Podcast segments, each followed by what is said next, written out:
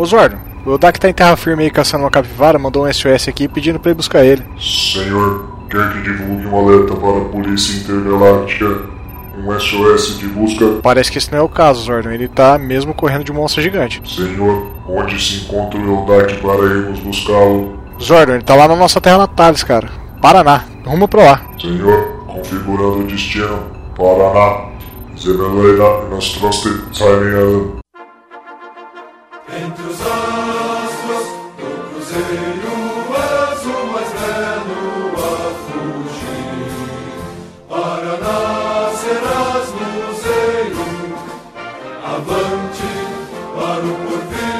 Salve, mercenários intergalácticos! Hoje um episódio diferente, uma homenagem à terra natal de Trabuco, o capitão e host dessa nave, este que vos fala. Além, claro, dele, o mais orgulhoso pé vermelho do norte do Paraná, Eudak. Agora um cash pra mim. Estamos em casa. É, agora eu tô em casa, cara, da zona rural paranaense. Então, tô me sentindo em casa nesse. Exatamente. E hoje, então, claro, uma homenagem à nossa terrinha, que há muito já tem aí seu nome substituto e instituído, né, como uma república dentro de uma nova república, né, cara? O Paraná é excelente, cara. Então, sejam bem-vindos às histórias do Paraná, a Rússia brasileira. Muito justo esse, essa alcunha que o Paraná, que o nosso estado querido, recebeu, né, Trabuco? Com certeza.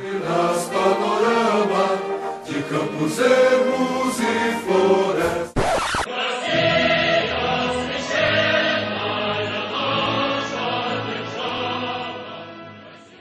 E muitos se perguntam por que Rússia brasileira? Por que, Odak? Por que Rússia brasileira, cara? Então a gente, primeiro a gente tem que definir o, o que é o russo, né? A gente sabe que tem algumas coisas que só acontecem na Rússia, cara. A gente sabe que lá só é possível a gente ver na Rússia pessoas que têm um urso como animal de estimação, pessoal nadando em lago congelado sem ter hipotermia. O, tudo lá é feito de batata, né? Tudo é de batata, desde a da comida, a bebida, tudo é de batata. Os caras não tem problema com radiação, radiação é só tipo insolação pra gente, nada mata os russos. Os caras são frio calculista, independente ali se tá caindo um meteoro, como a gente já viu N vezes caiu um meteoro na Rússia e o russo virando, ligando a seta pra virar à esquerda. Os caras dando entrevista, tiro disparando, bomba explodindo, e o cara cagando pro bagulho construir entrevista. Lá é o único lugar que onde uma terça-feira, qualquer cara, qualquer hora, terça-feira, 3 horas da tarde, você tá dirigindo de boa em Moscou. E do nada, simplesmente do nada, um fucking tank de guerra entra na frente, fura o sinal e você causa um acidente de carro. Lá, isso são coisas naturais. o que pra gente parece totalmente absurdo é, é o cotidiano russo. E a gente sabe, já, já vai vendo aqui uma evolução do Paraná, né? O, o, sul- e a gente sabe também que tem um item que é, que é muito pontual que eu tava esquecendo de falar aqui. Os russos dentro da Rússia são imortais, né, cara? Isso é um fato conhecido pela ciência, né? Sim, até tem fotos desses, desses episódios, desses eventos, né, Trabuco? Sim, são imortais, cara. O- são dados. Com... Um vídeo do YouTube é um dado científico, tá? Ho- Hoje a gente já, já encara dessa forma. Então, pra mim, os russos dentro da Rússia, dentro do território, são, são, são imortais. e como a gente sabe aqui, né? O Paraná é uma terra do sul, aqui, no, no sul do Brasil. E repleto de bizarrices. E eu acho que o Paraná, eu daqui eu criei uma perspectiva de que, que Deus fez quando ele bolou o Brasil assim. Falou assim, eu vou separar o sul do Brasil. E pra, pra gente não ter a, a, alcunha de separatista igual nossos irmãos do sul, que só- porque lá no Rio Grande do Sul, Santa Catarina, cara, só, só, é só nego separatista, né? Os caras não faz nada, um portadinho, estuda, tal, tal, tal. A gente não tem essa vibe de separatista. A gente quer tomar cerveja e fazer cagada no meio da rua. A gente quer zoar o Então plantão, Deus né? falou assim: É, paranaenses, vou retirar o separatismo da sua alma e vou colocar o russismo pra vocês. E aí o, o Brasil fica separado pra cima do Paraná, pra baixo do Paraná. Aqui é a zoeira, né, infinita. Pra baixo separatismo e pra cima os operários. Exatamente, cara. Exatamente isso. A gente sabe, vamos, vamos dar fundamento para nossos irmãos sulistas. O Brasil funciona do Paraná pra cima e do Paraná pra baixo. Aqui é um polo de diversão. Então aí, no, pra gente exemplificar e categorizar por que, que o Paraná é a nossa querida Rússia brasileira, no mais glorioso padrão do ping-pong Nostromo, né? Eu e o Dax separamos algumas histórias aqui pra apresentar pra vocês. Provavelmente alguns são clássicos da internet aí que a gente vai estar falando, mas clássicos são pra isso, pra gente reviver e, relembrar na memória, reviver esses eventos clássicos e gloriosos do nosso estado, né, Dax? É, até porque o, todo dia no Paraná acontece alguma coisa, né, Trabuco? Nós vamos reviver algumas notícias anteriores, justamente aqui pra darmos risada também e pra galera que não conhece vir a conhecer essas notícias. Até porque todo dia alguma coisa tá acontecendo, né? Hoje mesmo a gente viu aquela notícia que, que aconteceu aqui na cidade vizinha nossa, que os caras foram roubar um cofre com um Fusca. Mas, mas isso aí fica pra um, isso aí fica pra um próximo cast sobre Paraná, Rússia Brasileira, parte 2 Fica- ou 3, né? A pauta já tava montada já. A pauta já tava montada. Filho da puta, bandido. A gente monta a pauta e vocês me fazem uma cagada dessa. Racha um Fusca no meio carregando o cofre. Toma banho, né, velho? Todo- Ajuda a gente também, né, ladroagem? Todo dia, cara. Eu, eu recomendo nossos ouvintes a, eventualmente, se puderem, ah, é, acessa o site da Globo.com aí e, e vai na seção do Paraná e assiste o Paraná TV todo dia, meio-dia. É engraçado. É engraçado, cara, com certeza. Então, como gloriosos pé vermelhos, vamos apresentar os causos do Paraná pra vocês. Let's go!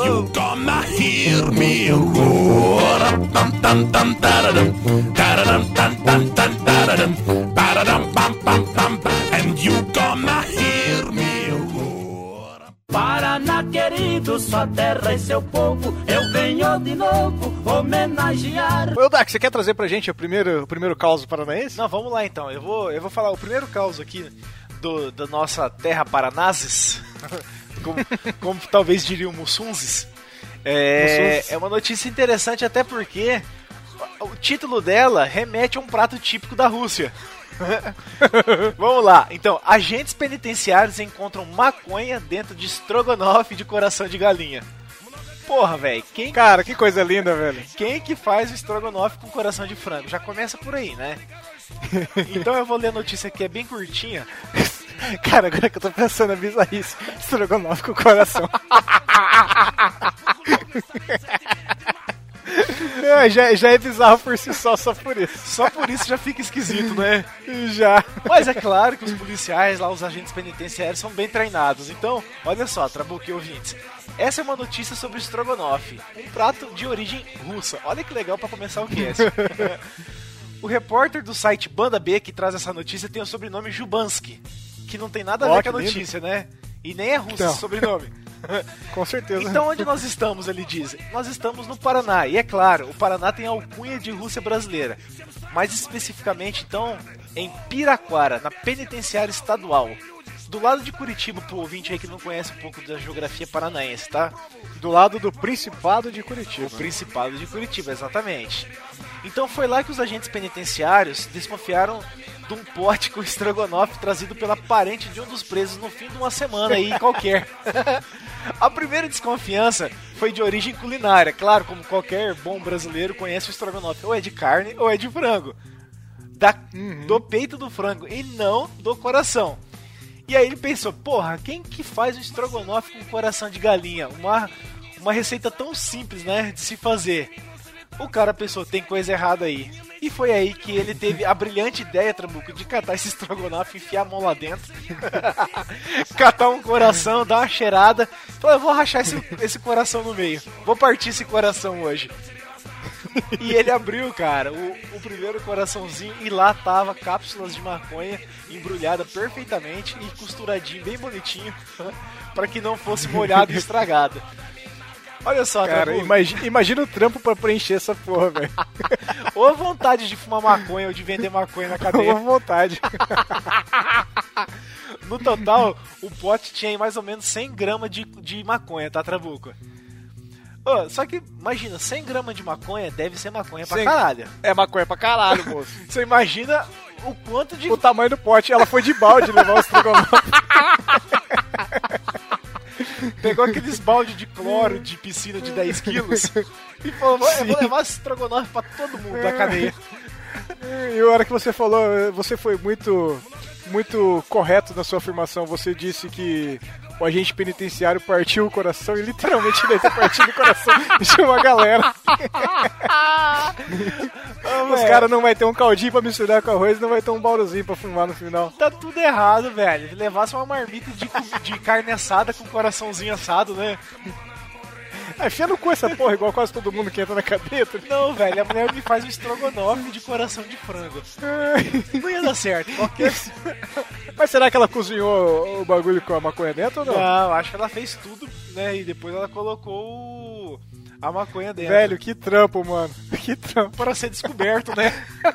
Cara, você pega um coraçãozinho de frango, não tem buraco pra enfiar nada, velho. É só a válvulazinha no bagulho. Imagina, a pessoa teve que cortar um lado, escavar os dois lados do coraçãozinho internamente, fazer aquele Ah, plastiquinho com a maconha, colocar lá e fechar de novo. Ah, não. Não, certeza que isso é uma ideia que ela pegou lá dos livros da CIA lá, tentando matar o Fidel, cara. Porque não, não é natural eu- alguém ter uma ideia dessa. É alguma, é alguma dica da KGB isso aí. Com certeza. Ai, ai, que, que, que coisa, velho. Só no Paraná mesmo pra acontecer um, um caos desse. Paraná querido, sua terra e seu povo, eu venho de novo homenagear. Ô, Dak, você trouxe uma matéria aí remetendo ao reino animal, por mais que seja alimentação. Eu selecionei aqui um caos também que é referente ao reino animal e também sobre alimentação, cara. Curioso, né? É curioso, sempre curioso. Curioso. Sempre curioso. A diferença é que o título da matéria fala assim: Cadela amamenta dois filhotes de tatu no norte do Paraná. Eu vou, vou, vou dar um resumo da matéria aqui pra, pra galera entender a vibe do rolê. Por favor. Na cidade de Guaporema, o- uma cadela aí provavelmente com seu instinto maternal extremamente aguçado ali, né, desprovida de machos pra procriar, ela acabou adotando nada mais, nada menos que dois tatuzinhos. Os pequenos tatu agora estão crescendo e se alimentando do suco natural provindo das tetinhas da cachorra. o segunda matéria que tá detalhando aqui, eles foram levados para casa da dona Hortência Regina Alves. E, e, a- os tatus chegaram para ela através do marido dela, que estava trabalhando na roça e um trator na lavoura ali acabou matando a mãe dos tatus e os bichinhos ficaram sem casa. E nada mais justo, né, cara? O marido da dona Hortência ali pensou: porra, cara, eu vou tirar esses animais silvestres da natureza e vou levar pra dentro da minha casa. Afinal, a natureza não é um lugar seguro pra um animal silvestre, né? O segunda matéria ainda fala que o marido da nossa querida dona Hortência ele viu que os tatus estavam famintos e pegou uma mamadeira e começou a dar leite pros tatus. E a cadela de- dele, chamada Faísca, extremamente aguçado o instinto maternal dela, já que. E um detalhe, ela nunca tinha procriado, nunca foi mãe nada. Ela viu o cara dando leite pros tatus e disse que ela ficava deitando no chão, assim, perto do cara, e os caras não entendiam o que estava acontecendo, a dona Hortência e o marido dela ali. Mas que porra essa cachorra, não sei o quê. Até que o marido dela teve a brilhante ideia de colocar os tatus no chão perto da cachorra deitada. E os tatus foram direto na tetinha da cachorra, que já estava saindo leite pra ela dar pros filhotes, cara. Então a cachorra, a dona Faísquinha ali, acabou alimentando os tatus, e o marido dela teve se tocou, né? Caiu na real e falou, porra, um tatu mamando no cachorro tá errado, né? Ele pegou os tatu, levou de volta pra lavoura, onde ele achou, largou falou assim, vai, tatus, estão livres, fogem, criem asas, filho, voem, voem, vão pra casa. E... Só que o problema foi que a faísca ficou doente. Diz que levaram no veterinário, deram vacina, não devia ter nenhum tipo de vacina pra ajudar os tatu. O, trocaram ração, nada acontecia, a cachorrinha ficava moadinha, quietinha, doentinha, nada resolvia. Então o marido da dona Hortência foi pro, pro, voltou pra zona silvestre e recuperou os pequenos tatus e levou pra casa e agora ele é o proprietário feliz de dois tatus. O mais triste de tudo isso é que a querida do- Dona Hortência não fez porra nenhuma em toda essa reportagem. Quem fez tudo foi o marido dela.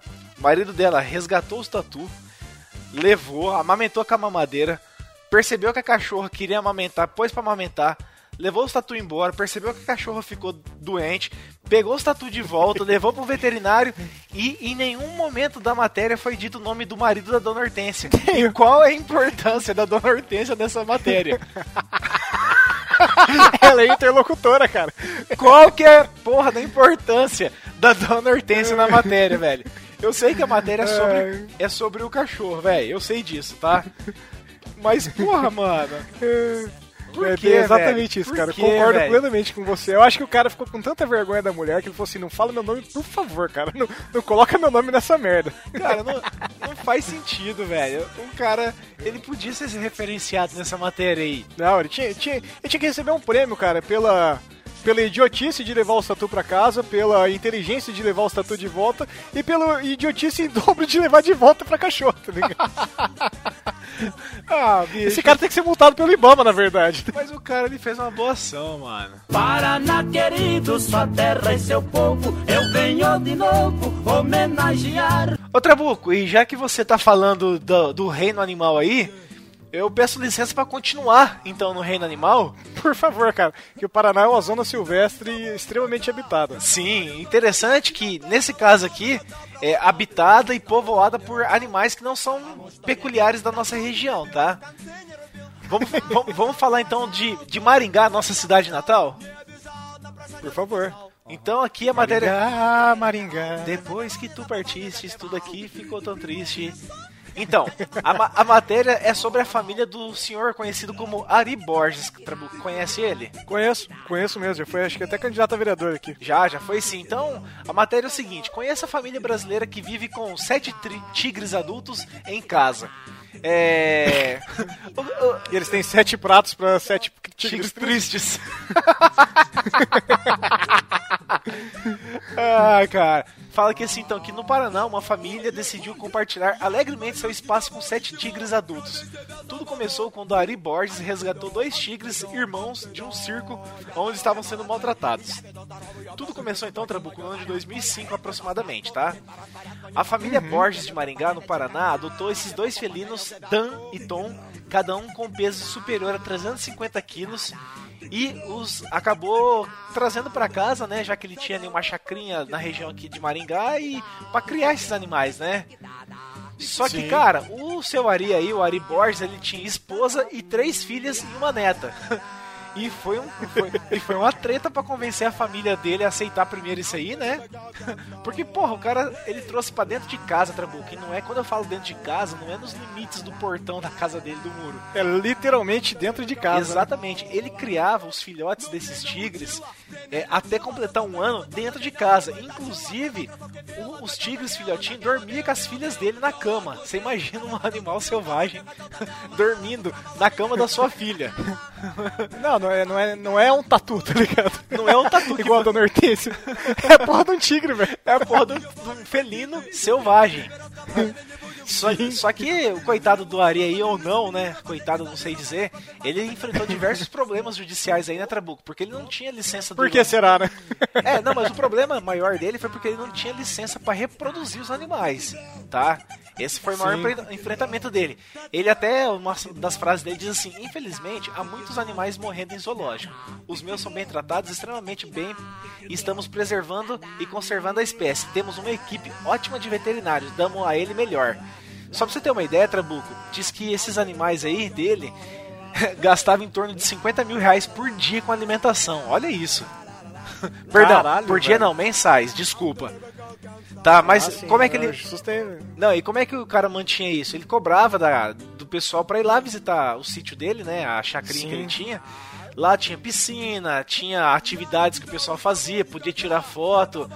Ele é, colocava alguns animais menores ali, tipo lebre, rato. Inclusive, Eldak, ess- essas fotos que ele tiram, você sabe muito bem que eu trabalhei numa revista da região aqui durante um bom tempo, Sim, né? lembro, lembro. E isso, eu era produtor de conteúdo da revista. E o fotógrafo, um dos diretores de arte nosso, que também era fotógrafo amador por hobby, acabou se profissionaliza- profissionalizando na fotografia, fazendo estúdios o dentro junto com, com o seu Ari. Ele fazia, ia pra casa dele e virou fotógrafo oficial. Então essas fotos que ele cobrava pra você ir lá tirar com os, com os tigres, todas essas fotos foram tiradas pelo André, cara. O cara muito firmeza, parceiraço assim. Ele me chegou a me convidar a ir lá pra ver os tigres, mas eu devo dizer que eu arreguei, cara. Eu não, de verdade, eu não tenho coragem de entrar num lugar que tem um monte de tigre solto, cara. Isso eu não tenho. Nem fodendo, né? Me chama de cagão o que você quiser, velho. Nem fudendo, velho. Não, mas é. E ele chegou no momento, ô Trabuco, que ele tinha 12 tigres na casa dele, tá? E três leões. Até um dos leões, inclusive, ficou muito famoso aqui no, no Brasil inteiro, vamos dizer. Ultrapassou as fronteiras O Brasil inteiro. regionais aqui, nossa. Não, Porque- eu diria que mais do que o Brasil, cara, porque rodou o mundo essa história desse leão aí. É, vários é, jornais americanos, ingleses, europeus, de forma geral, divulgaram. É o leão Ariel, lembra? Ele, ele tinha um problema. Sim, claro que eu lembro. Ele tinha um, um problema que acho que é displasia coxofemoral. Ele não conseguia andar com as patas traseiras. Ele tinha a bacia dele caída. Não sei exatamente o que, que é. E, e É, precisava. que é um, é um problema comum para animais de cativeiro. Exatamente, porque eles ficam em cativeiro ali, então não tem aquela de se alongar, enfim.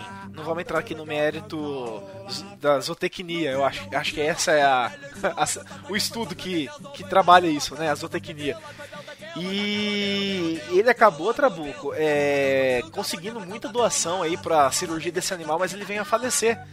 É, depois, de- depois da cirurgia que aparentemente tinha corrido tudo bem e tal, ele acabou vindo a falecer.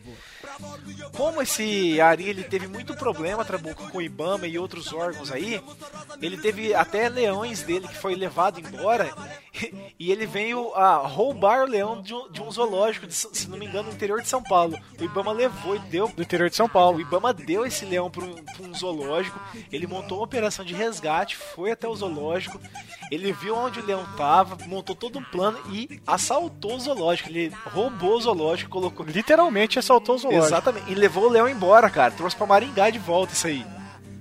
Maringá, Cara, essa história foi, foi linda, velho. Porque assim, eu dou. Eu dou. Foda-se o Ibama, de verdade nessa história. Porque era o cara que tava com todos os cuidados do leão, ele, ele era o cara que tava cuidando, ajeitando, fazendo tudo certinho. E o Ibama falou assim: ah, você não tem licença, então vou tomar o leão de você. Levou pro zoológico e o leão tava sendo maltratado lá, porque não tinha nem espaço pro leão ficar. Era um espaço menor do E que ele em dois, tava três aqui. dias que ele.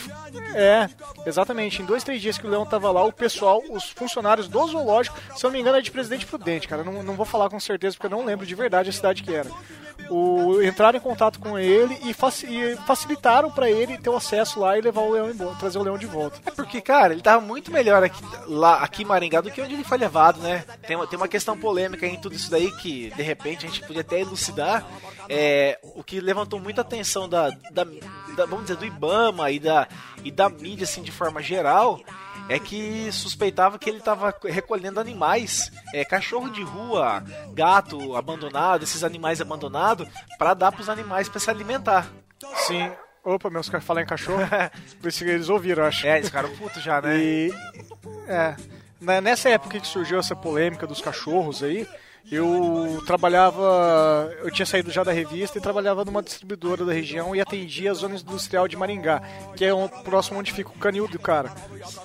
E você vai lá, atende os clientes, acaba conversando e fala assim, velho, o que você acha dessa história aí do cara do seu vizinho? E foi é, categórico isso. Todos falavam. Cara, há um ano atrás, quando a gente começou a empresa aqui, era infestado de cachorro, gato, galinha, tudo. E agora sumiu tudo. Então, é. Assim, eu não, eu não tenho nada pra acusar o cara e nem posso. Longe disso, velho. Mas o. Ficou meio, meio mal contada a história, sabe? É uma coincidência muito grande. A gente sabe que na cidade nossa que nós moramos hoje, que é Maringá, o, o centro de zoonoses é muito falho, então talvez ele, ele não- eu, na verdade, com certeza, isso eu posso afirmar, o centro de zoonoses não tem capacidade para eliminar uma população de cachorro igual tinha ali. Isso, isso esquece o centro de zoonoses da nossa cidade. Mas que é, coincide muito a história é meio estranho, cara. É, então, o. Cara, e tipo assim. Esses cachorros seriam abatidos, e o que é triste, porque recentemente teve até uma notícia aí que um local que recolhia cachorro pra, pra dar fim tava descartando numa estrada rural. Você ficou sabendo disso aí, né? Os caras cobravam lá pra, Fiquei. pra re- recolher esses cachorros, recebiam uma verba, e aí, segundo o proprietário desse local, diz que acabou a energia na sexta-feira à noite, e como ele não trabalha de sábado nem de domingo, ele pagou pra uma empresa, que é a empresa do pai dele, inclusive, recolher esses cachorros mortos e dar um fim nele.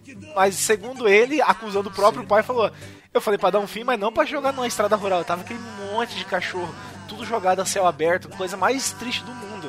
Então você vê que é, são interpretações, são coisas que acontecem, né? Mas só pra dizer aí, Trabuco, é, era o leão Rael, Rael e ele tava em Monte Azul Paulista. Monte Azul Paulista. É, é, é próximo aqui também. É, é um pouco pra cima de, de Presidente Prudente ali. Não é muito longe. É, mas é, O- E eu devo fazer um adendo também. Essa história dos cachorros abandonados na rua, isso aí deve ter mais ou menos um, um ano, um ano e meio. O, se os cara, o cara tivesse ligado pra minha avó e falou assim: Ó, tem um monte de cachorro pra fazer, eu ia ter sabão pra lavar roupa até hoje. que maldade, você vai sofrer um processo, velho. Não, maldosa é minha avó, eu só tô falando Só tô, repre- só tô repetindo o que ela disse, né? É, minha, minha avó, quando tem, aparece cachorro na casa dela, ela- a primeira coisa que ela quer fazer é que o cachorro morre. Ó, inclusive o Ari Borges ele foi em programa da Globo, ele é, levava esses leões pra fazer propaganda comercial, né, Trabuco? Então, é, a- aparentemente eu acho que é uma, é- é- eu não sei, cara, mas é uma sacanagem aí, porque o que tudo indica, o que mostra é que ele tinha lá um certo controle, ele cuidava dos animais que eram animais maltratados de circos e zoológicos e ele dava uma condição melhor para esses animais. É, a- a- o, que, o que a gente da cidade sabe é diferente do que é noticiado. né? A gente sabe que o que sai na mídia é totalmente diferente no geral dos fatos, né? E, e o que todo mundo fala é que ele realmente cuidava muito bem dos animais, não tinha nenhum problema. Só que tem a questão de licença ambiental, cara, que é um negócio que eu concordo veementemente. E de fato tem que ter, você tem que ter responsabilidade de comprovar que você consegue cuidar desses animais. Só que de onde ele conseguiu os animais que tinha essa licença, os animais estavam sendo maltratados. Infelizmente, a fiscalização falhava nesses locais e ele, que cuidava muito bem do, do- dos bichos, dos animais, não tinha essa licença. E ele se fudeu por causa disso. É, o grande problema mesmo é a questão da reprodução, né, cara? Então. Mas. Bom, Sim, vamos. é, é porque é um risco muito grande, né, cara? Você reproduzir um animal desse para revenda. É um, é um fato muito corriqueiro Sim. isso. E, e- esse é o medo do, do pessoal, espalhar uma população de tigres, porque assim, a gente tá falando de um animal em extinção, o, um animal, um animal ameaçado, né? E. Não, um animal em extinção, o tigre é em extinção, tem um monte de tigre aqui em Maringá. é um animal ameaçado. E se você for reproduzir esses tigres, esses tigres tiverem alguma deficiência, alguma coisa, se você reproduzir em cativeiro e for revender, o perigo que você tem para aumentar uma população de tigres com um problema de deficiência é muito grande, cara. Então, o risco que você tem para proliferar o DNA errado, vamos colocar assim, o DNA com problema de um animal silvestre com, com a população saudável, é muito mais danoso do que você não reproduzir ele, cara. Então é, é, um, é um assunto polêmico que não, não cabe aqui.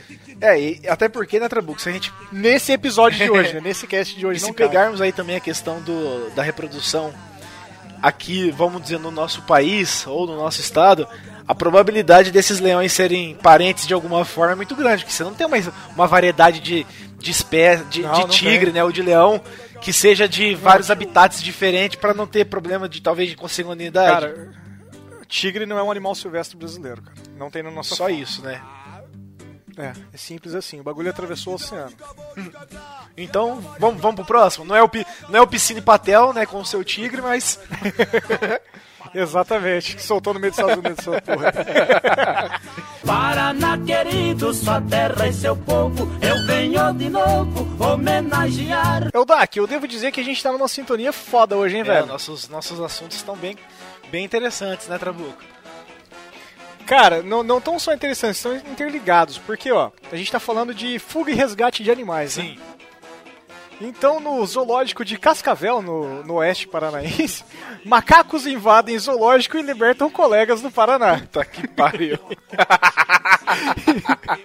Então, na, na cidade de Cascavel aí, um bando de macacos pre- pregos que vivem ou viviam na época desse ocorrido no lago municipal da cidade de Cascavel e a gente deve dizer, é uma atitude totalmente rebelde e inusitada para a espécie, que para ele lembra muito aqueles arrastões das praias do Rio de Janeiro, pro- provavelmente. E os caras simplesmente, os caras, ó, eu denominando, denominando os macacos já. Eles deliberadamente invadiram o zoológico da cidade e libertaram quatro outros macacos pregos que estavam vivendo em cativeiro lá. Uma rebelião. Uma rebelião dos monks.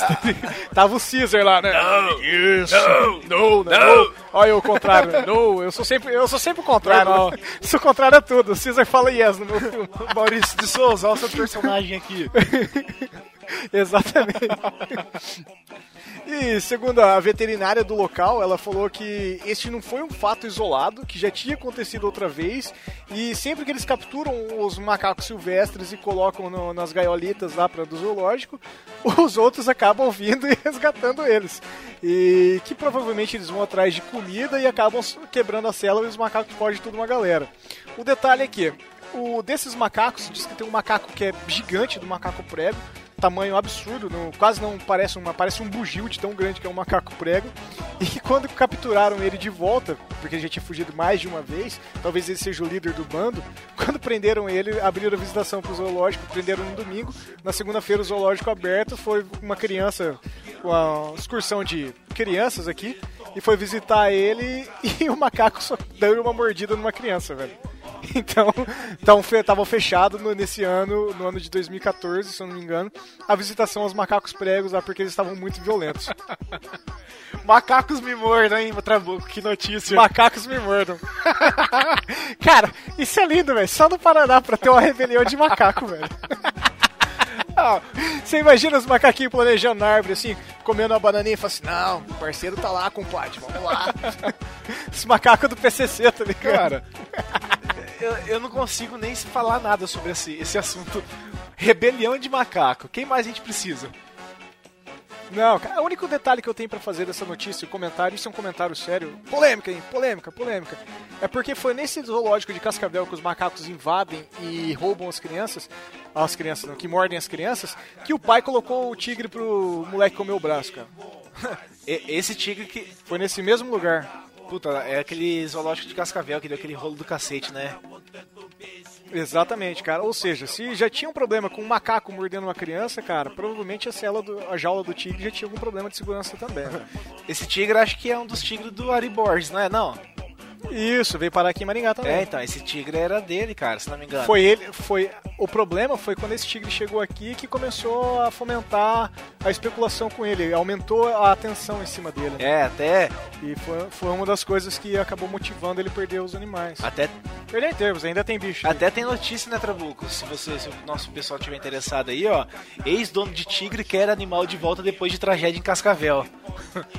então, É. Não, eu coloco tudo no link aí. A gente coloca no, no link do post pra galera dar, dar uma atualizada do status do, do estado.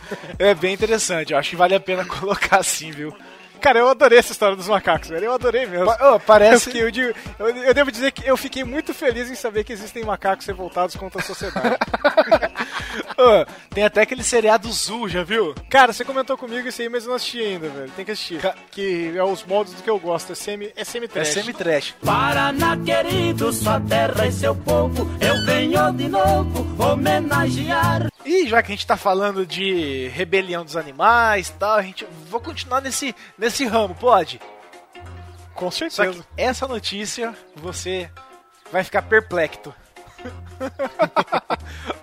o, o- o que mais me deixa perplexo nessa notícia é que ela foi publicada no R7, o portal da Record, e Seríssimo? portal seríssimo. seríssimo, supostamente sério, né, dos pastores. E olha, olha a chamada que os é coisa de estagiário, Trabuco. Os caras saíram da do portal do G1 lá, daqueles Marie Claire, aquelas coisas e vieram parar aqui. Planeta bizarro. É, não pode, não, não, não tem outra explicação. Olha só, paciente que enfiou peixe no ânus pode colocar médicos no pau. Cara, por que colocar essa. Por que colocar esse título na, na reportagem? Por quê? Por quê? Acho que a minha risada representa a ideologia do, do, do- do- o intuito do estagiário. Era zoeira, cara. Com, com certeza esse estagiário também era paranaense. Com certeza é paranaense. Então, se liga só que eu vou dar sequência aqui. Eu quero, essa aqui eu quero ler na íntegra, tá? por favor. Um caso bastante esquisito agitou a cidade de Londrina, no interior do Paraná. Vizinho nosso aqui, hein, galera? 90 quilômetros. Desenho nosso, tem podcaster famoso em Londrina. Ô, louca, bicho. Olha lá.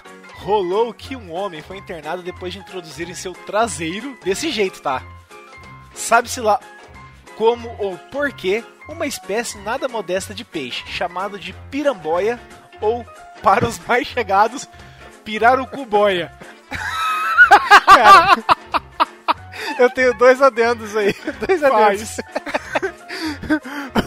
Sabe-se lá como ou porquê. Não, o porquê a gente não sabe, mas o como não tem muito como fugir. Já que ele introduziu no ânus, nada mais justo do que o nome pirar o cu. Pirar né? o cu. Mas olha só, olha a sequência daqui.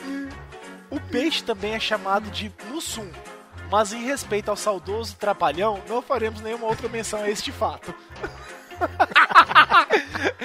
Extremamente jornalístico isso. É, é aquela treta da Globo com a Record, acho que eles não quiseram muito falar sobre. Mas precisava citar o mussum, velho. Nossa, velho. Provavelmente, o sujeito que queria o pirarucu. Não, olha só, provavelmente o sujeito queria pirar o cu. Ele queria tanto que enfiou a porra de um peixe. Velho, olha só. Provavelmente o sujeito queria pirar o cu. Mas só tinha a piramboia. E se não tem tu, vai tu Nossa. mesmo. Por que, estagiário? Cara, Por quê? Prêmio Pulitzer prêmio Pulitzer de jornalismo pra esse cara, velho. Ele, ele merece, né? Ele merece. Só que um vídeo terrível com as imagens da cirurgia para a retirada do peixe vazou na internet. Aparente, Cara, imagina, imagina o hospital, velho. O cara chegando com a porra do menguia no rabo, velho. aparentemente, todo mundo que viu a cirurgia estava com uma das mãos livres empunhou um celular e registrou. Puta, em tempos de celular, WhatsApp, o cara me dá uma dessa. Mas olha só, vou dar sequência. No começo, a coisa foi toda analisada do ponto de vista da bizarrice. Afinal, como que é, como que um peixe daquele tamanho, cerca de 70 centímetros, foi... Caralho, velho. Tem foto do peixe, velho. É maior que o Rasputin. É maior que o Rasputin. Como que um peixe de 70 centímetros foi parar onde estava? Mais ainda, como pode um peixe vivo viver fora da água Viver fria fora da água e fria. dentro das tripas do pobre coitado que sofria na cirurgia? Sim, cara, ouvinte, o peixe estava vivo dentro do cu do cara, mano. As perguntas É, esse pai, esse era o tesão dele. As perguntas não acabaram. Elas apenas vão se tornando mais e mais apropriadas com o passar do tempo. Agora, a nova pergunta que cerca o caso é: quem foi o sádico desalmado que divulgou esse vídeo? Houve autorização pra isso? É claro que não houve, velho. Claro que não. Tem o vídeo da cirurgia, tem tudo na internet, cara. O fetiche do cara, além de se enfiar uma porra de uma piramboia no rabo, é ter, ter o voyeurismo de alguém vendo o vídeo, né? Nunca, velho. Ma- Mano, mas o mais triste, assim, o mais engraçado, na verdade, é, é, é só esse parágrafozinho que, a partir desse momento, eu parei de levar a sério. Provavelmente, o sujeito queria pirar Ah, você tava levando a sério até agora? Claro que eu tava. É uma notícia, velho. Provavelmente o sujeito queria pirar o cu, mas só tinha piramboia. Se não tem tu, vai tu mesmo. Que coisa, não? Ah, velho, por que, cara? Olha, eu, eu até vou lembrar um outro caso aqui, Trabuco, que lembra na época do Ratinho, que tava no auge da carreira dele, que teve um caso de um cara que enfiou uma lanterna Claro que eu lembro. É o caso do vagalume. do vagalume? Claro que eu lembro do vagalume, que ele falou que sentou sem querer na lanterna Exatamente. Dias depois, aconteceu um caso parecido na minha terra natal, em Campo Mourão. Só que a enfermeira divulgou, cara, pro jornal, pra algum amigo que trabalhava no jornal.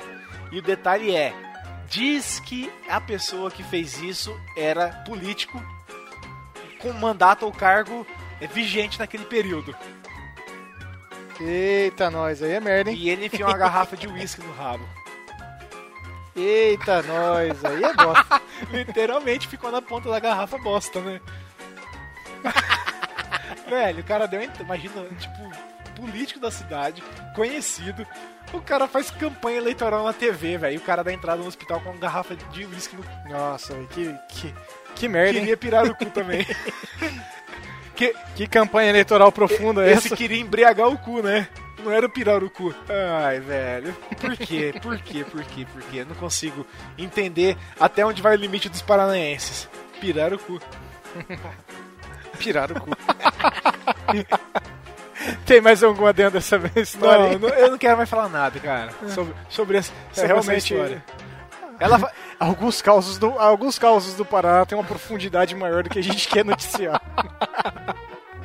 E tem outro caso aqui de Maringá que o cara enfiou cenoura. Mas aí dá pra fazer um cast Nossa, bem pesado, só sobre. Cara, eu, eu, eu vi isso aí, cara, e eu não sei.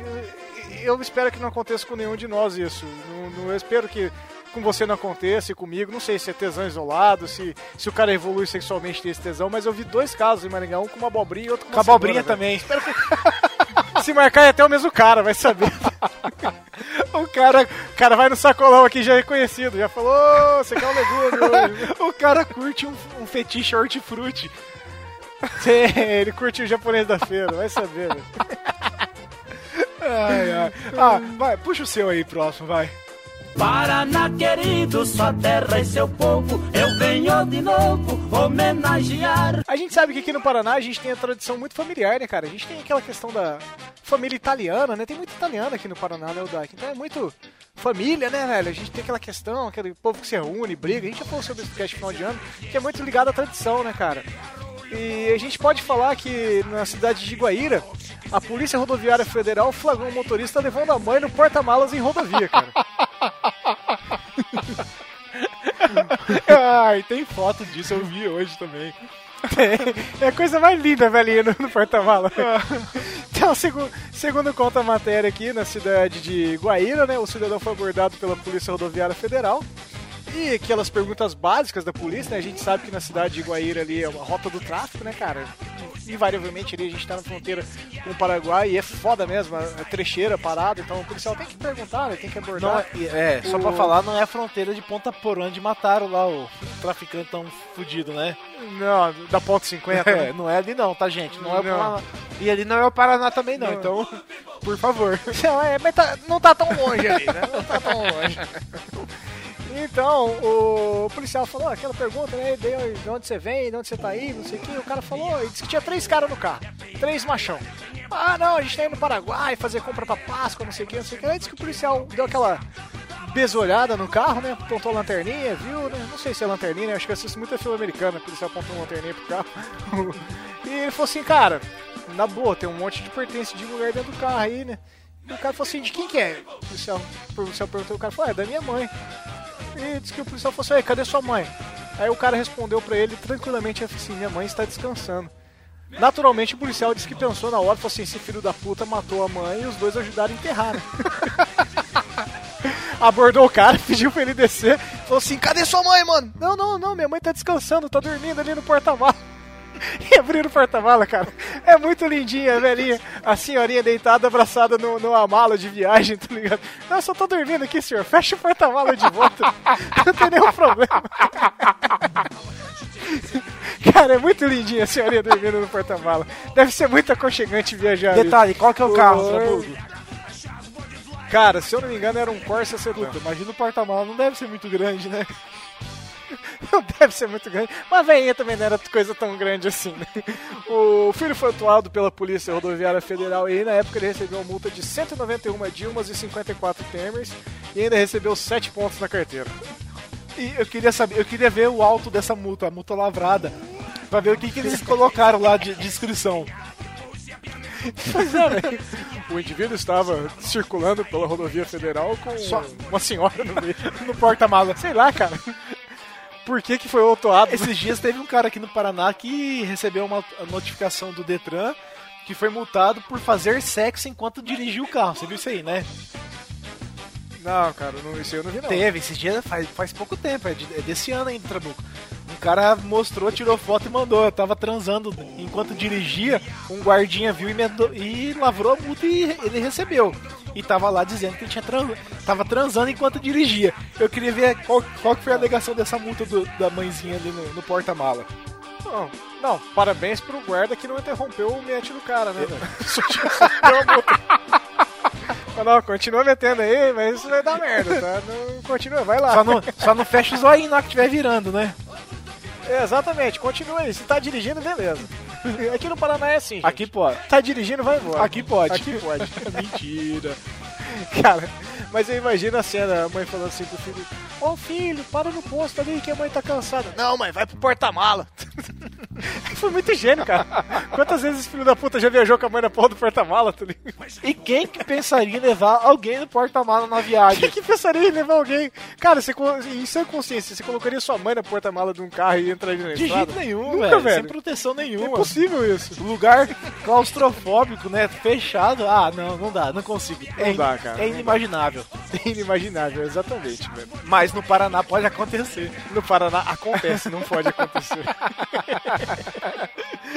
Paraná querido, sua terra e seu povo, eu venho de novo homenagear. Outra book, e então, dando sequência aí, já que você falou da questão que o policial pensou que talvez os caras tivessem matado a mãe e os outros amigos ajudaram a enterrar ela, eu tenho aqui uma notícia com túmulo.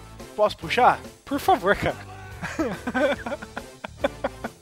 Olha só. O título da matéria é Moto é encontrada dentro de túmulo no Norte Pioneiro. só pra dar, só pra, pra dar uma pincelada. Eu já acho massa chamar de Norte Pioneiro, porque eu acho lindo Norte Pioneiro. Né? Só pra dar uma pincelada, o capitão lá da polícia, o João Manuel Garcia, ele terminou a reportagem com a frase dizendo assim: e a coitada foi enterrada como indigente. Foda-se o, foda-se o falecido, né? Foda-se a seriedade do, do, do meu cargo, né? Eu vou zoar. Olha só. É a única vez que eu tenho. É a minha chance de ser famoso.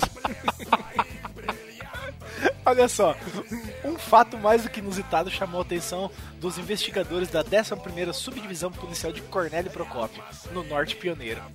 Eles receberam uma denúncia anônima de que uma motocicleta Yamaha Phaser estaria escondida no cemitério municipal. O que os policiais não esperavam é que o veículo estivesse dentro de um túmulo. Se- segundo o delegado. Caralho, velho. Ah, Olha só, velho. segundo o delegado-chefe que falou essa brilhante frase aí que eu acabei de dizer, o João Manuel Garcia, a moto foi furtada há dois dias no Jardim Bandeirantes, bairro nobre da cidade. O proprietário estacionou, foi até a casa da namorada e quando voltou não encontrou mais a moto nem seus outros pertences. Ele registrou um boletim, obviamente, né? Eu, eu- por que esconder a moto num túmulo, Trabuco? Por que não, velho? Quem vai procurar lá? O duro que, Ninguém vai procurar lá. o duro que os caras têm foto do túmulo com a motoca dentro, sem retrovisor, sem nada. Mas, tipo, velho, e pra jogar essa moto lá? E pra tirar essa moto depois? Caralho, velho. Mas, velho, é muito aleatória essa ideia, né? Não, vamos, vamos esconder a motoca ali no, no cemitério que não dá nada. Cara, eu, eu gosto da criatividade. O povo paranaense é um povo criativo. Eu né? gosto disso também. É, isso a gente não pode falar do povo paranaense. É, é uma pena que essas O- notícias, Trabuco, elas não estão na, no G1 pra ter aqueles comentários brilhantes que a galera coloca, sabe? Depois. Que metade deve ser de paranaense. Com certeza metade daqueles caras são paranaenses. O, você falando aí do, do, do paranaense pensando em cemitério para esconder moto, eu lembrei de uma pesquisa que foi feita no, pelo Google Insights, divulgada aí pelo YouPix. O YouPix é bem conhecido na internet, a gente não precisa fazer propaganda do YouPix. O, em 2014 eles utilizaram o Google Insights para pesquisar sobre preferências sexuais de estados brasileiros. E pegou aqui que no, no Ceará o termo mais pesquisado sobre sobre sexo era sexo gay, na Paraíba era sexo oral e squirting, em Pernambuco era masturbação, em Goiânia voyeurismo, no Rio Grande do Sul era chuva dourada e no Paraná a gente tem necrofilia, velho. Provavelmente esse bandido aí tem acesso ao Google, tá ligado? Então eu vou complementar sua notícia. Eu coloquei, por favor, eu, eu coloquei essa- reportagem, mas eu tirei porque ia ficar muito bizarro. Foi preso um cara aqui em Cianorte, Trabuco. Esses dias atrás aí, é coisa recente.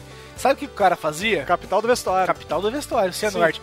O cara entrava de noite no, no cemitério, pegava as fotos dos túmulos das pessoas, tirava e colocava foto pornô, de revistinha pornô, gente transando. É muita desocupação, velho. É muita falta do que fazer. Ele trocava as fotos, cara, dos túmulos por pornografia e ficava lá andando dentro do cemitério o dia inteiro esperando pra ver chegar algum parente pra, pra olhar só pra ver a cara da galera.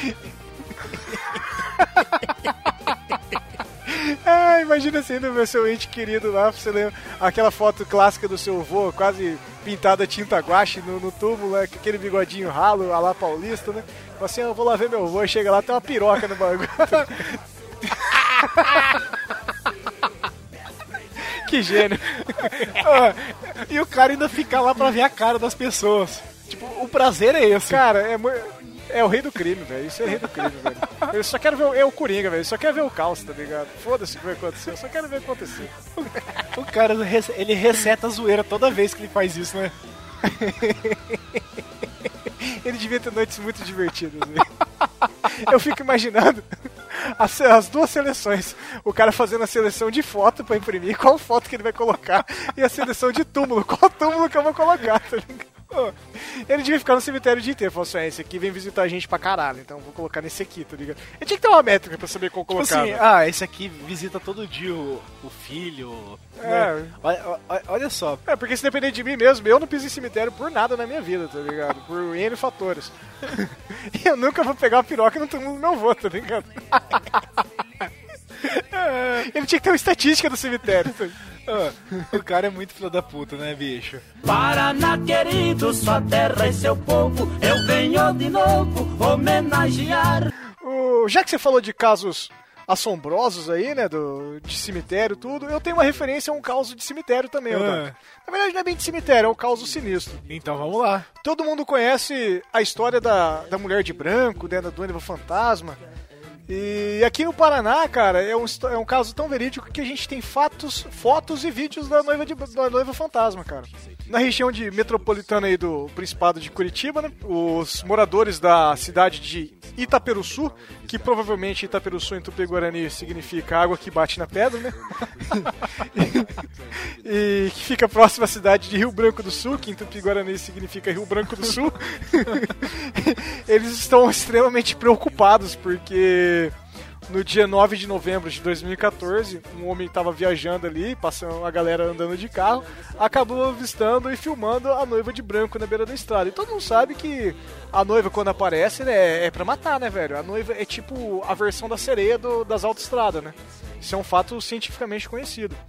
E o negócio foi tão impactante que segundo o Ivo Faria, que ele é o responsável pelo Jornal Expresso, que é um jornal que circula na região, o- a população se juntou com, com as igrejas ali, várias igrejas locais se juntaram para fazer vigília ali para que a alma pudesse descansar em paz e começaram a andar pela rodovia. Eu não sei o que é mais assustador, cara, eu tá dirigindo na rodovia de madrugada e ver a porra de uma vigília ou ver a porra da noiva de branco? Eu me, eu Ele me cagaria disse nas duas situações. É, ele ainda disse, o nosso querido Ivo Faria, que na cidade de Takani... Caramba, essa, essa cidade é difícil. Na cidade de Tacanissá, que também Tupi-Guarani significa água que bate na pedra, por coincidência. o, a noiva é, uma- é um fato muito corriqueiro, acontece sempre desde os anos 60. Porque, segundo a história da cidade, a loira ela costumava aparecer num campo de futebol. E esse campo de futebol foi demolido e construído uma escola. Então ela acabou dentro da escola ali nos corredores e banheiros assombrando a molecada ali. Porque é muito, é muito plausível, né? E justificável. A loira, a assombração vai aparecer onde? Ela vai aparecer num campo de futebol. Acho que as assombração ergue o braço assim. Onde você quer aparecer? Ah, eu quero aparecer na igreja, eu quero aparecer no hospital. Ah, eu quero no campo de futebol, a loira falou. A loira de tape. Tapecariçá. E. É, só que um ponto que ele falou que pode ser verídico é porque nada mais nada menos que a 100 metros do local da aparição da noiva tem uma capela da região que é muito comum e muito conhecida por realizar casamentos. Então não tem nada a ver da noiva poder ter brigado no casamento e você sair correndo na estrada. É simplesmente assombração mesmo. Ô, velho. A, a lenda da mulher na estrada, ela é internacional, vamos dizer, mulher de branco na estrada, né?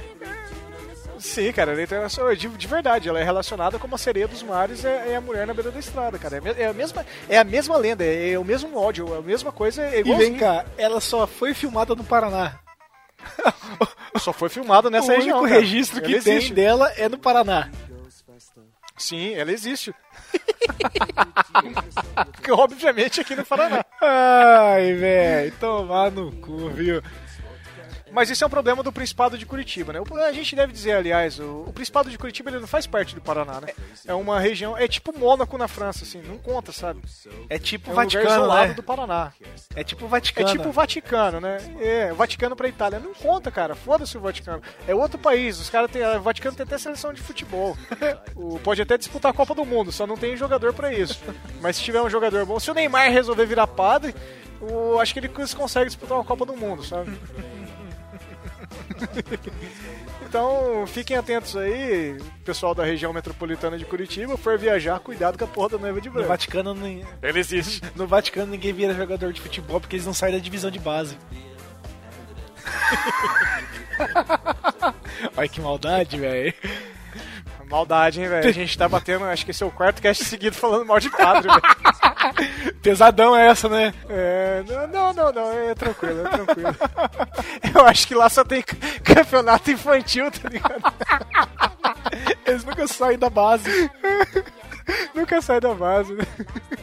Paraná querido, sua terra e seu povo, eu venho de novo homenagear. Ô Trabuco, então eu vou trazer minha próxima aqui. Já que a gente tá falando de coisa bizarra, de coisa esquisita. é, e como eu não gosto desse assunto de mulher de branca, espírito, essas coisas que eu me cago todo, eu vou voltar. Eu Eu, vou disso. voltar pro assunto animais. Posso? Por Então favor. olha só, olha o título da matéria. Homem é acusado de roubar jacaré de zoológico para fazer churrasco. Olha só que, que gênio. É um gênio, né? Ele pegou o animal, o animal menos perigoso do zoológico. Não, e detalhe que ele roubou do zoológico de Cascavel, o mesmo zoológico onde deu aquele rolo com aquele tigre. Cara, esse zoológico deve ser tipo uma feira aberta, velho. Se tem alguém do zoológico de Cascavel escutando a gente, manda um e-mail pra gente. Defenda-se, por favor. Não, vamos- vamos gravar. Os fatos estão aí, galera. Vamos gravar. Ah, é, Entre em contato com a gente, vamos gravar. Aí eu, eu, eu, eu deixo. O Nostromo tá aberto pra vocês, tá? A gente não quer falar mal de vocês, mas o, não, tá, não, tá, não tá sendo fácil, sabe? E nós só estamos falando que tá na internet, né? É, só tá falando que tá na internet. Eu- ne- nesse momento, nesse ponto do, do cast, imagina o zoológico do, de Cascavel a céu aberto, sabe? Tem uma data cercada ali, os caras falam assim, "Ah, esse é o zoológico, todos os bichos se matando, trepando, aquela zona que os bichos fazem, tá, os macacos tacando merda em todo mundo, tudo aberto. Vai lá, galera, entra aí, entra Pode aí. vir de boa aqui, né? Pode vir de boa, dá nada não. O elefante não corre atrás de ninguém, fica tranquilo. Olha só, no começo do mês de março, agora desse ano, os veterinários do zoológico de Cascavel, no Paraná, perceberam que num lago onde havia três jacarés, estavam somente dois. Gênios, né? Já começa assim, bem... Matemática básica. matemática né? básica, já começa bem genial. A equipe do zoológico fez buscas internas para tentar saber se ele tinha fugido ou morrido. E depois de todas as possibilidades esgotadas, tiveram a certeza que ele tinha sido roubado. A Polícia Civil entrou no caso e, durante as investigações, tiveram acesso a A fotos. maior evidência foi o, cade... o cadeado arrombado, foi a maior evidência que ele foi roubado. Né? Eu só não sabia se tinha sido o jacaré que tinha arrombado pra fugir ou se alguém tinha entrado lá pra buscar o jacaré. A Polícia Civil entrou no caso e, durante as investigações, tiveram acesso, olha só, presta atenção, tiveram acesso a fotos do Facebook aonde o principal suspeito segu- segura o corpo de um jacaré e diz que ele e os amigos estavam matando uma lagartixa. Cara, eu tô imaginando o cara saindo com o jacaré embaixo do braço. Logo depois, em outra O que, que é isso? É a minha mochila de jacaré, de couro de jacaré. É a minha, é minha bolsa da Lacoste. Olha só, velho. Logo depois, em outra foto, o bicho aparece no chão sendo assado na brasa. O suspeito foi. Por que não, né? Ninguém vê o Facebook. Ninguém vê, exatamente. Quem se importa, né? Quem se importa com o O Facebook? suspeito- Essa rede social menor. O suspeito acabou sendo levado, Trabuco, e foi ouvido, só que ele negou, claro, o crime, né? Dizendo que comprou o jacaré há dois anos e tratava dele para posterior abate.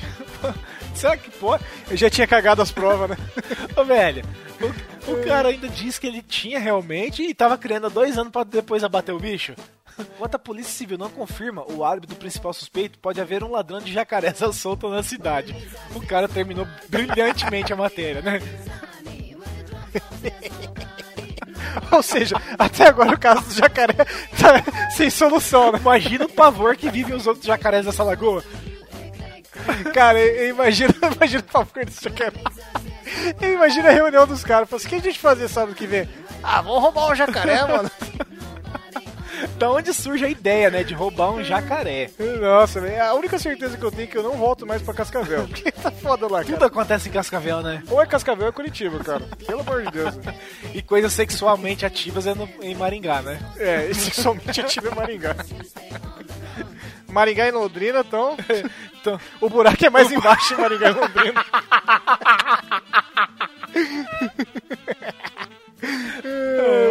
É, não é à toa que a gente fica no meio do estado, né? a gente fica no meio, cara. Paraná querido, sua terra e seu povo, eu venho de novo homenagear. Então, voltando ao reino animal aqui, eu gostei do título dessa matéria, cara.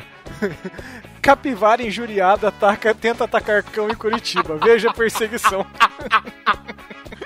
Ô, capitão Hamilton, eu quero imagens. A capivara correndo atrás do cachorro. Então, no Principado isolado de Curitiba, né, que fica dentro do território russo-brasileiro, como a gente explanou, uma estudante de arquitetura aí flagrou uma captura, uma capivara dando um correirão e um cachorro no meio do campus da Universidade de Positivo, que fica relativamente no centro do Principado, tá? e a matéria ainda cita que o, o diretor do Departamento de Pesquisa e Conservação da Fauna da Prefeitura de Curitiba, com o nome querido de Alexandre Biondo, Ele fala que a capivara é um animal territorialista e para defender o espaço dela, ela acaba sendo feroz. Cara, imagina uma capivara feroz, aquela toda aqueles dentes daquele tamanho, velho. O e ainda fala que o, o errado na história é o cachorro, porque ele fala que tem uma população muito grande de cachorro que é solta no meio urbano e acaba tentando atacar animais silvestres da região. Ele tá certo em preservar a capivara, velho. Ele tá errado só em deixar a população de cachorro fudendo É, com o tudo. cachorro urbano tá lá e tá invadindo o ambiente da capivara. É, não, não. Dentro do principado. Ele- Cara, ele tá muito errado nessa declaração dele. Ele ainda fala que pra população evitar esse tipo de problema, para eles participarem da da campanha Adote um Cão da UFPR, da Universidade Federal do Paraná, que tem uma campanha junto com a cidade da- de, de Curitiba, né? Que onde os cães são, cães são devidamente castrados, alimentados e educados para não correrem mais atrás de animais silvestres. Ou seja, você, for, você pode pegar um cão nessa campanha aí que você, se tiver uma capivara em casa não vai ter nenhum tipo de problema. Já foi adestrado pela galera. Vou colocar no link do post aí a campanha do Facebook do Adote UFPR, caso você é da região do, do Principado aí, que tá, tá procurando um novo pet. Pode ficar tranquilo, você pode ter uma capivara e um cãozinho aí que não vai dar nada, cara. Legal, cara. É bom saber, né? Pessoal, é comum criar capivara. É comum, cara. Pessoas preocupadas e, e, e embasadas, pra mim, são excelentes de estar em cargos específicos. hein? Cara, esse cara tá muito errado, velho. Foda-se. Não, a capivara que tem que crescer no meio da população aqui, tá certíssimo. A capivara andando no centro da cidade. Errado é o cachorro que tá metendo aí e nascendo cachorro pra caralho e tá atacando a capivara. Que cara errado. Cara, é velho. muito ruim de declaração, né? Cara, é muito ruim, velho. Eu entendi ele querer fazer a publicidade da campanha ali pra ajudar os cachorros. Mas, velho, ele foi muito ruim na declaração dele, velho. Foi horrível a declaração dele. Ai, que bosta. Esse, essa- é só no Paraná essas Só coisas, no mano. Paraná que acontece, exatamente. Paraná querido, sua terra e seu povo, eu venho de novo homenagear. Ó, Cara, eu ainda tinha selecionado algumas matérias aqui, tipo... Coruja rouba ninho de galinha no oeste do Paraná para criar filhotes. Mas eu fiquei. Eu, vi, eu fiquei imaginando a coruja roubando ninho, eu não ia conseguir falar disso. Eu coloquei aqui do Saci roubando carro. Você viu o Saci eu vi roubando o Saci carro? roubando carro. que é um, um ladrão chamado Saci porque não tem uma perna, e ele deu na telha que ia resolver roubar um carro e conseguir dirigir o bagulho. Ele só esqueceu de roubar automático o carro, né? É, só que eu esqueci de roubar o automático. Obviamente ele bateu o carro. E, e- e ele tem que ter a perna direita, né? Pra poder funcionar esse roubo também, né? Ele não pode Tem ser amputado da direita. É, eu coloquei aqui que no Paraná também a gente tem um caso de criptozoologia, porque o Paraná foi o único local do mundo, do mundo, hein? Onde um gato nasceu com um olho apenas e um chifre, cara. Nasceu um ciclope na parada. Eu vou até colocar a foto no post, que é muito feio, cara. Nasceu na cidade de Jubiratã, aqui no Paraná. Aqui perto, né? É. E pra falar que os bandidos aqui não tá com brincadeira, os caras em São Paulo saltam carro forte com ponto .50, aqui os caras saltam com bazuca, mano. Com bazuca de uso militar a gente pra não bater entra ainda- helicóptero. Pra bater helicóptero, o cara tirou no carro forte. O problema foi que não sobrou grana, porque ele explodiu a porra do carro forte. Queimou tudo. Eu queria falar só de duas notícias aqui também, Trabuco. Por favor. Essas também são foda. Em Laranjeiras, aqui no sudoeste do estado. Sim, sim. sul- não, no, no- no sul do estado. Índios roubaram um caminhão carregado de Xbox One. Olha só. E eles foram presos porque eles estavam anunciando no LX. Só isso. A polícia rastreou e aí descobriu que era índio, foi na tribo pra buscar o videogame.